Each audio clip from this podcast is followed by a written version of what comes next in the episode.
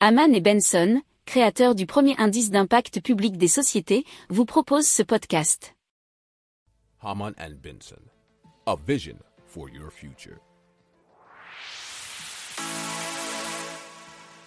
Le journal des stratèges.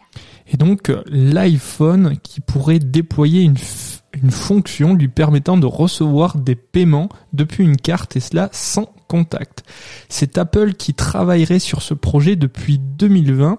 Alors ça, ça vient d'un article de Bloomberg qui a été repris par Numerama à la suite de son acquisition de l'entreprise canadienne qui s'appelle MobiWave et cela pour euh, 100 millions de dollars.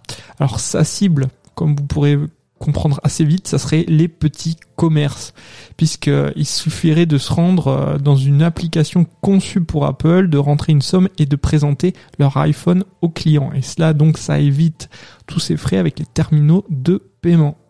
Si vous aimez cette revue de presse, vous pouvez euh, vous abonner gratuitement à notre newsletter euh, qui s'appelle La lettre des stratèges, LLDS, qui relate, et cela gratuitement, hein, du lundi au vendredi, l'actualité économique, technologique, énergétique, mais aussi de l'hydrogène, et puis de tout ce qu'on trouvera super intéressant pour votre vie.